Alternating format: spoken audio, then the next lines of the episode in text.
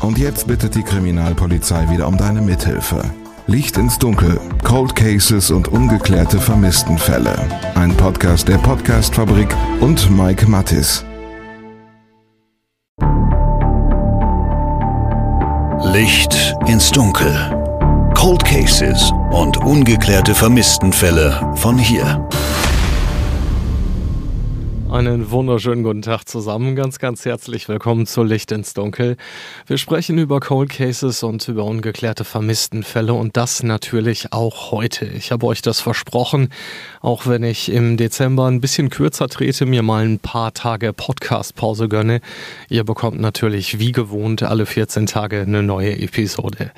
Da habe ich ein paar ganz großartige Podcast-Kollegen, die mich hier vertreten und bei denen ihr natürlich auch ganz, ganz viele Infos zu den einzelnen Fällen bekommt. Heute übernimmt Steffi das. Ich glaube, die muss ich eingefleischten Licht ins Dunkel Hörerinnen und Hörer natürlich nicht mehr vorstellen. Für alle, die damit jetzt nichts anfangen können, Steffi ist Autorin und Host des Podcasts von Mord und Totschlag.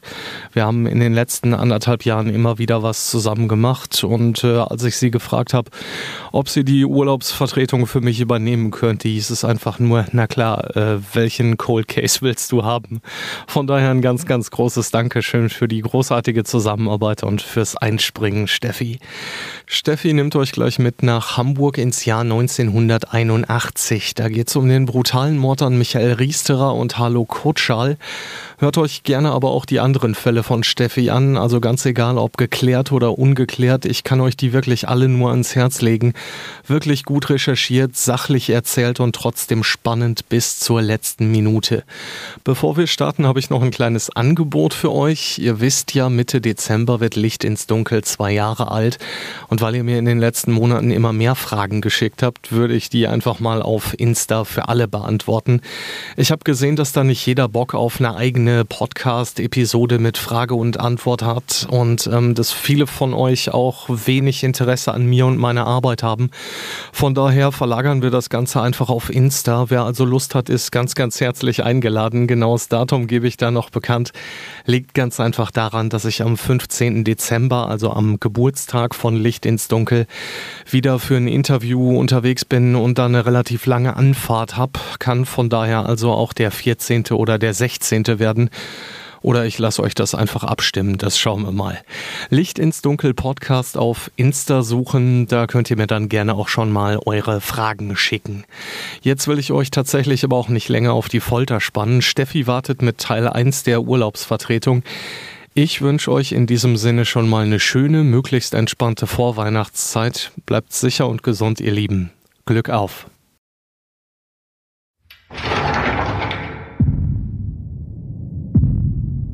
Willkommen bei Von Mord und Totschlag. Ein True Crime Podcast. Von und mit Steffi. Hallo und herzlich willkommen zu der ersten Episode von Mord und Totschlag nach meiner Auszeit. In der heutigen Folge möchte ich dir von dem leider bis heute ungelösten Mord an den kleinen Jungen Michael und Halluk aus Hamburg erzählen.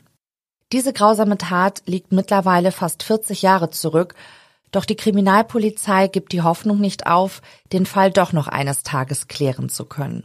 Und jetzt nehme ich dich mit nach Hamburg, zurück in den Sommer des Jahres 1981. Der achtjährige Michael schwingt sich auf sein silberblaues Fahrrad und tritt fest in die Pedalen. Warme Sommerluft streicht ihm durch seine strohblonden Haare. Vor einem Jahr hatte ihm seine Mutter das Zweirad geschenkt. Seitdem hütet er das Fahrrad wie einen Schatz. Nicht eine Sekunde lässt er den Drahtesel aus den Augen.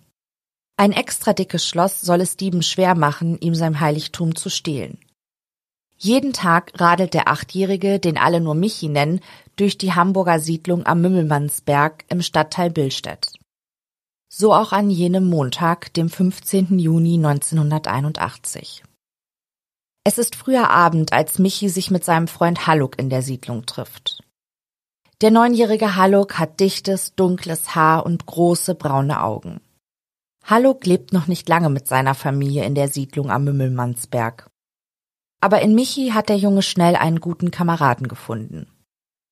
Während in Hamburg der evangelische Kirchentag unter dem Motto Fürchte dich nicht stattfindet, schwingt auch Haluk sich auf sein Fahrrad und radelt gemeinsam mit seinem Freund Michi durch die Siedlung.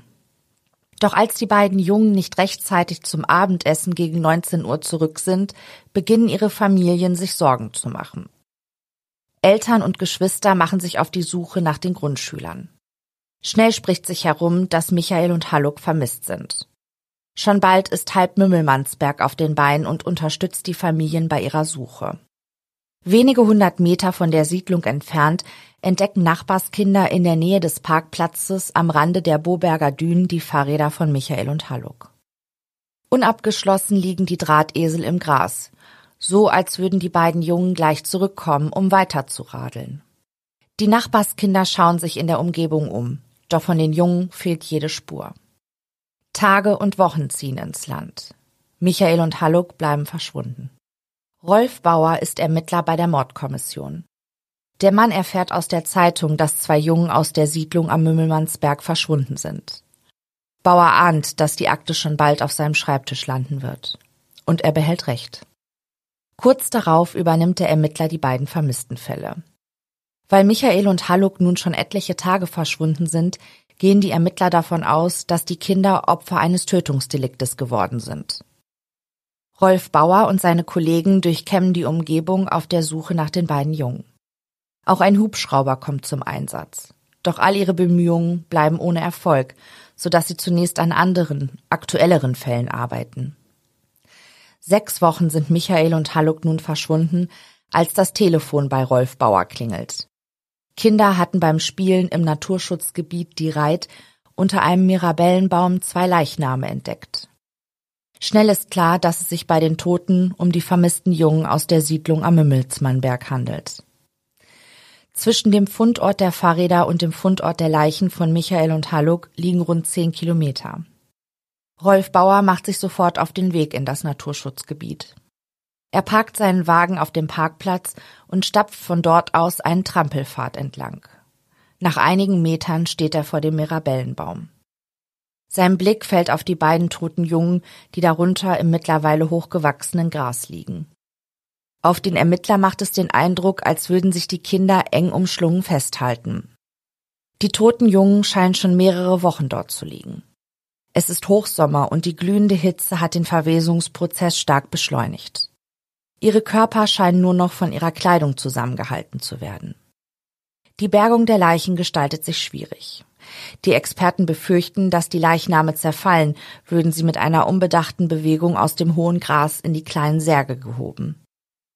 Nur mit mehreren Schaufeln gelingt es, Michael und Haluk vorsichtig anzuheben. Rolf Bauer wird sich auch Jahre später noch an diese berührende Situation erinnern. Die Methoden der Spurensicherung sind 1981 noch nicht so ausgereift, wie sie aktuell sind. Trägt man heute spezielle Schutzausrüstung, um zu verhindern, dass Spuren verwischt werden, trugen die Ermittler damals ihre Zivilkleidung. Und auch DNA-Spuren und Fasern werden zu dieser Zeit noch nicht gesichert. Noch am selben Abend begutachtet ein Rechtsmediziner die sterblichen Überreste der beiden Jungen. Bei Michael ist es nicht mehr möglich, die Todesursache zu ermitteln.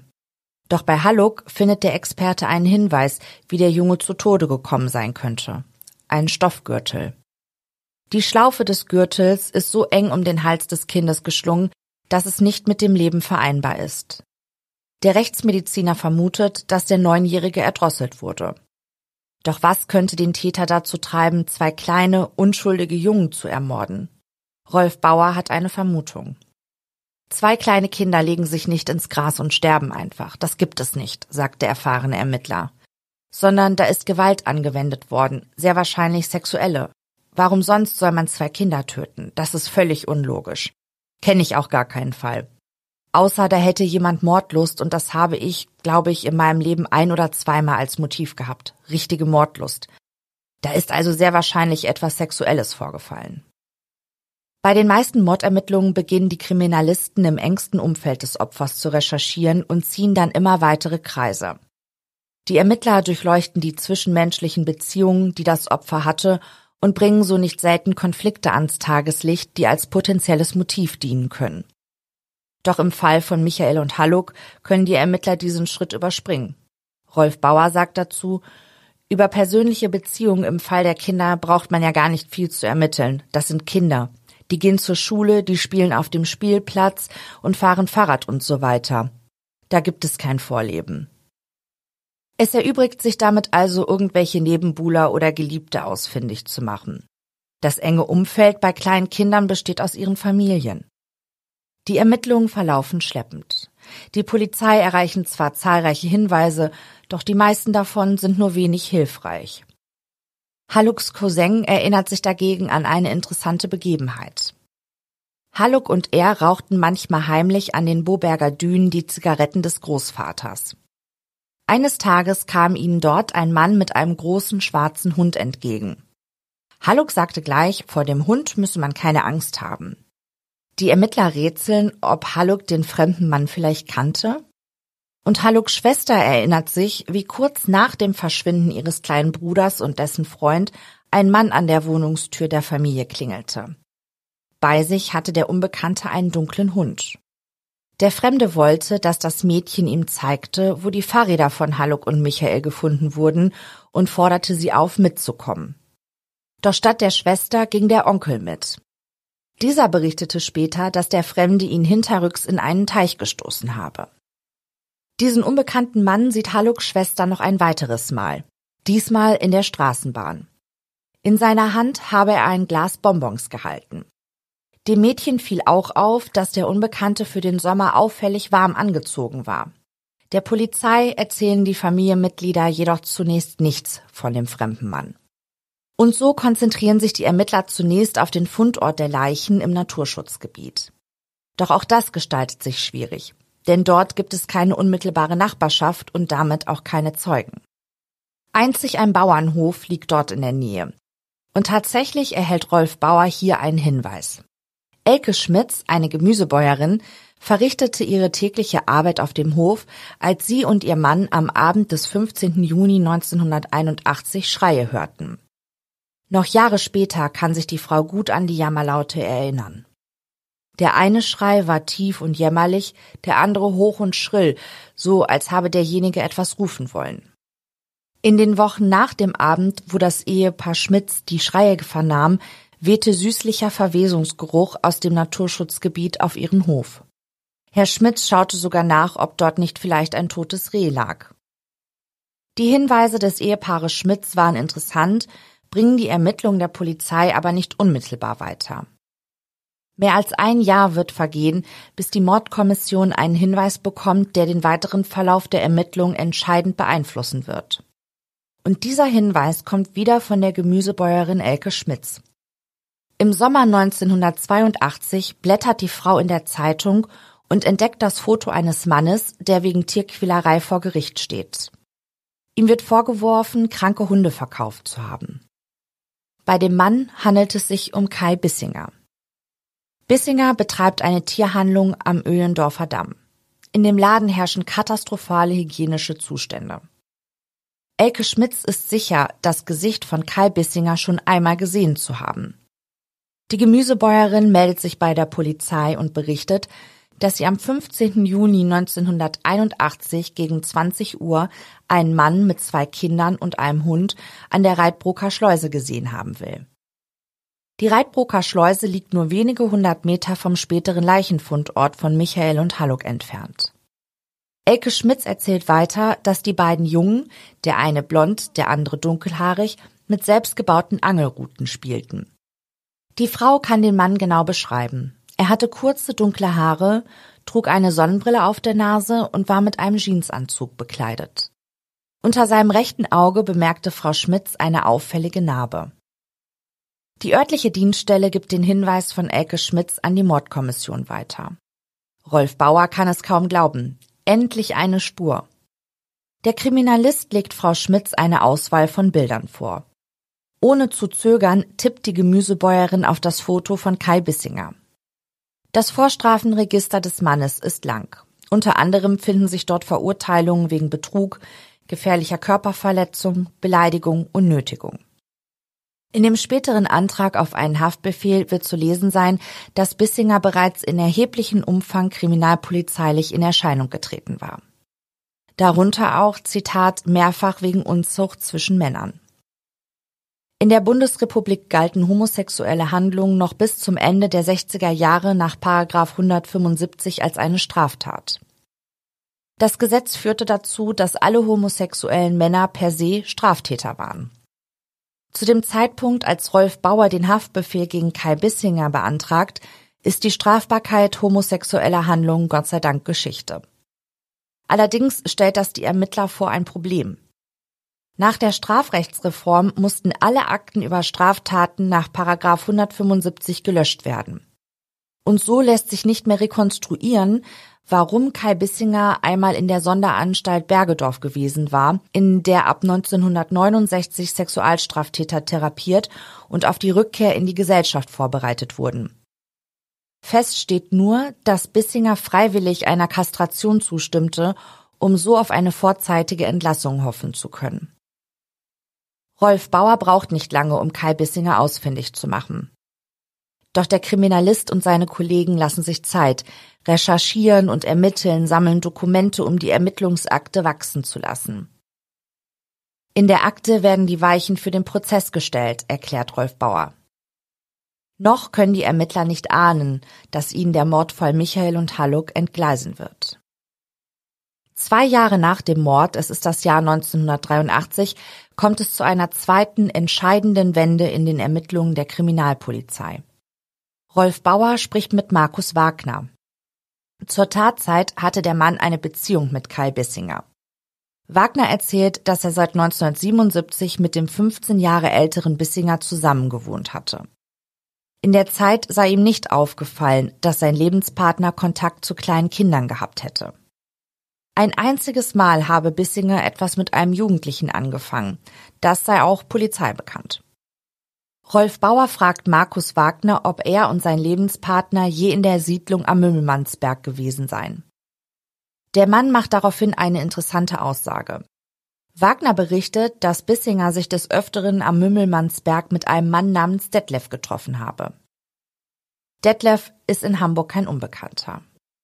Die Zeitschrift Stern berichtete im Jahr 1973 über einen Triebtäter gleichen Namens, der sich in der Haft entmannen ließ, um wieder in Freiheit leben zu können.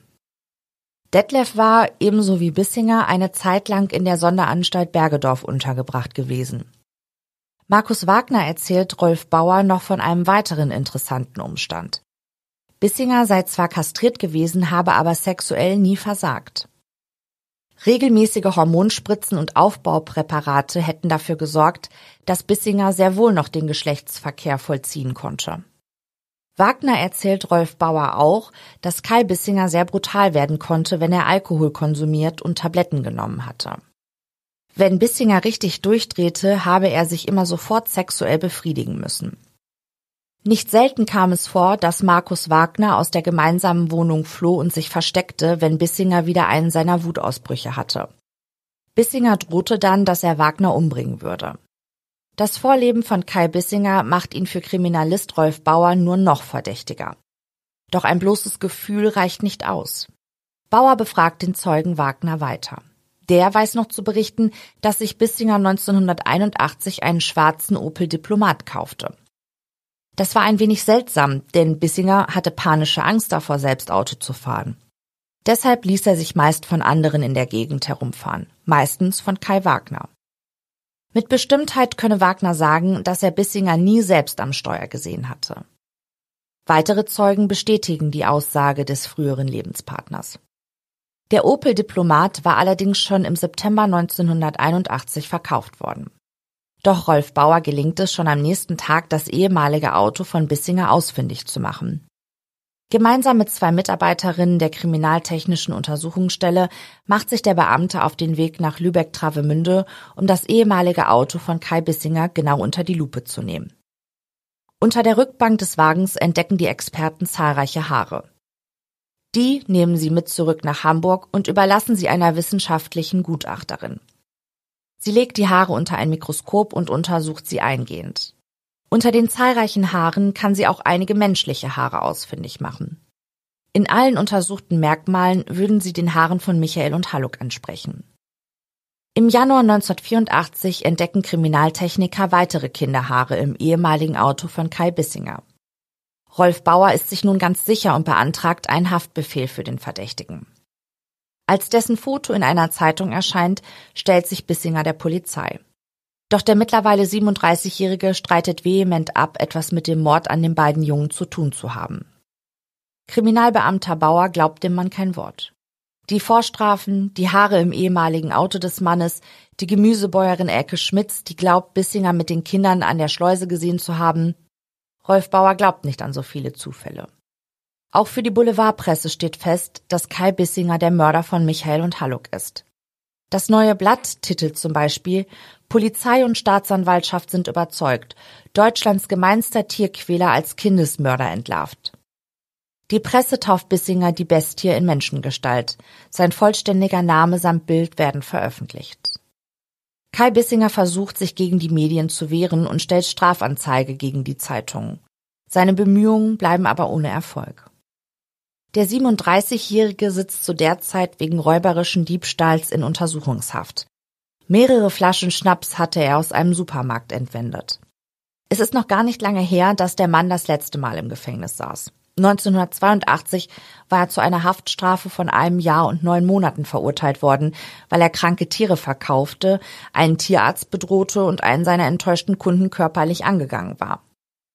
Und jetzt der Vorwurf, dass er Michael und Halluck ermordet haben soll. Aus seiner Zelle heraus schreibt er seitenlange Briefe an Richter und Staatsanwälte. Ich beschwöre Sie, ich bin nicht der Mörder, ist dort zu lesen. Gegen den Kriminalbeamten Rolf Bauer stellt er Strafanzeige. So wahr ihm Gott helfe, so wahr wolle Herr Bauer keinen anderen Täter als ihn.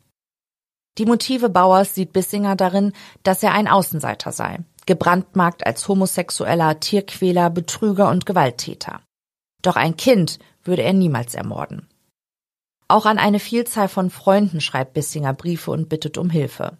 Er schreibt sogar an die Mutter seines Lebensgefährten Markus Wagner. Rolf Bauer vernimmt die Frau. Markus Mutter sagt aus, dass Bissinger ihren Sohn mehrfach verprügelt und so stark gewirkt habe, dass man am Hals des jungen Mannes Würgemale erkennen konnte. Bissinger habe zwei Seelen.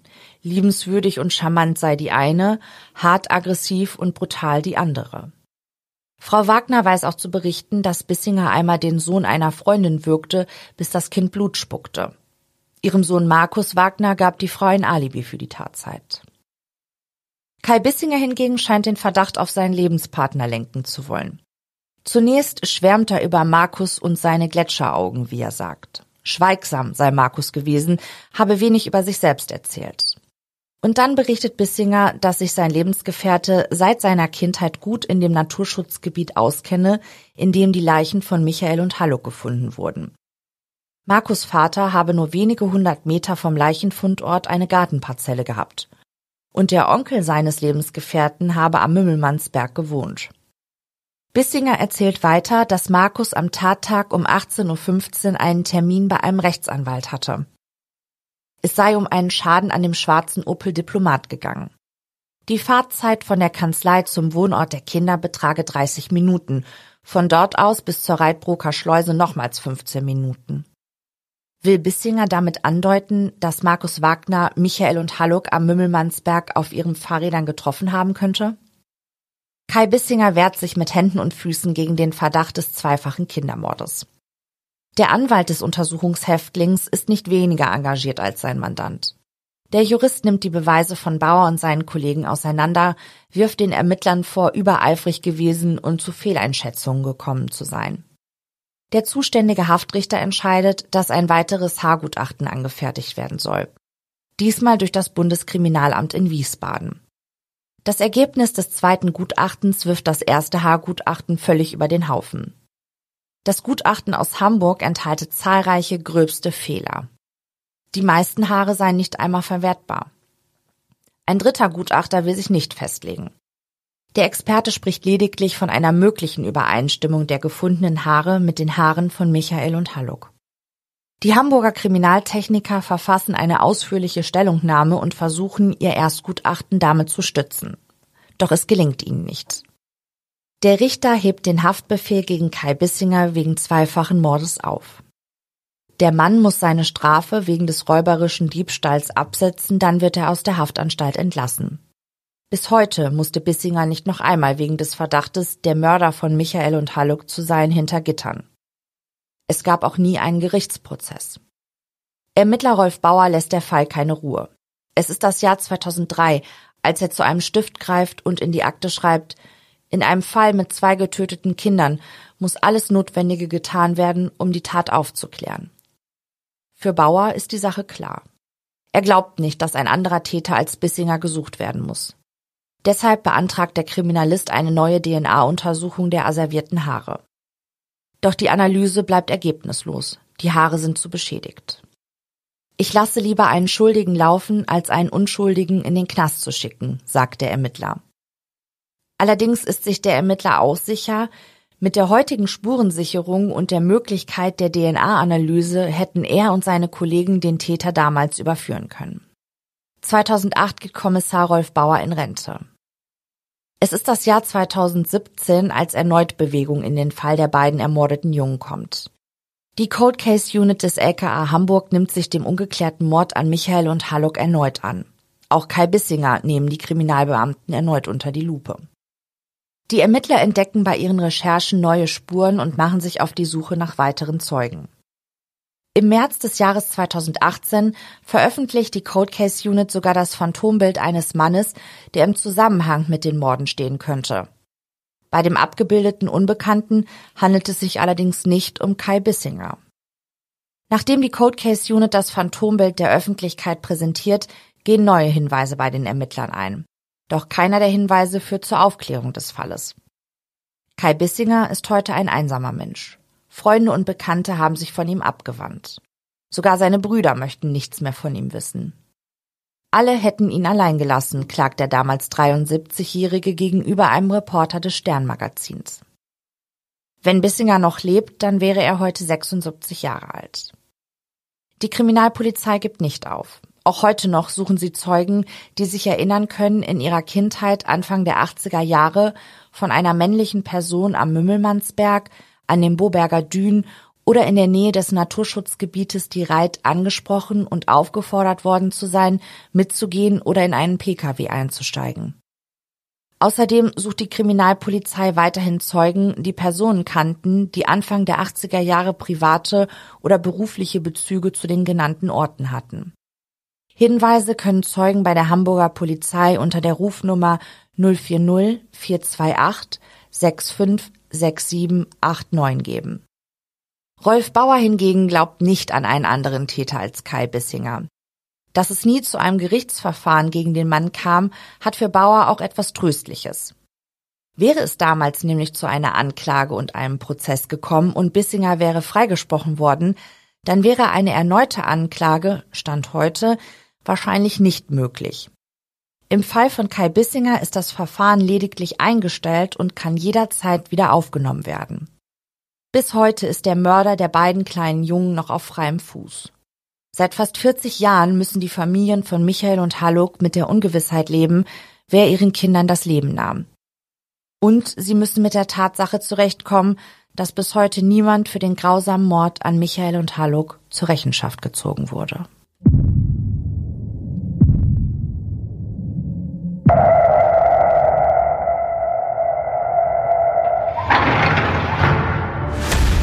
Licht ins Dunkel. Cold Cases und ungeklärte Vermisstenfälle von hier. Eine Produktion von Mike Mattis und der Podcast-Fabrik. Ein Blutbad an Heiligabend in Gütersloh, ein Giftmord in Bielefeld oder ein Femizid in Preußisch-Oldendorf. Die schlimmsten Verbrechen passieren unmittelbar vor unserer Haustür. Im Podcast Ostwestfälle gehen wir den Verbrechen auf die Spur. Wir sprechen mit Strafverteidigern, mit Journalistinnen und Journalisten, die die Fälle Monate, teilweise sogar jahrelang begleitet haben. Ostwestfälle, der True Crime Podcast der Neuen Westfälischen. Jetzt auf nw.de und überall, wo es Podcasts gibt.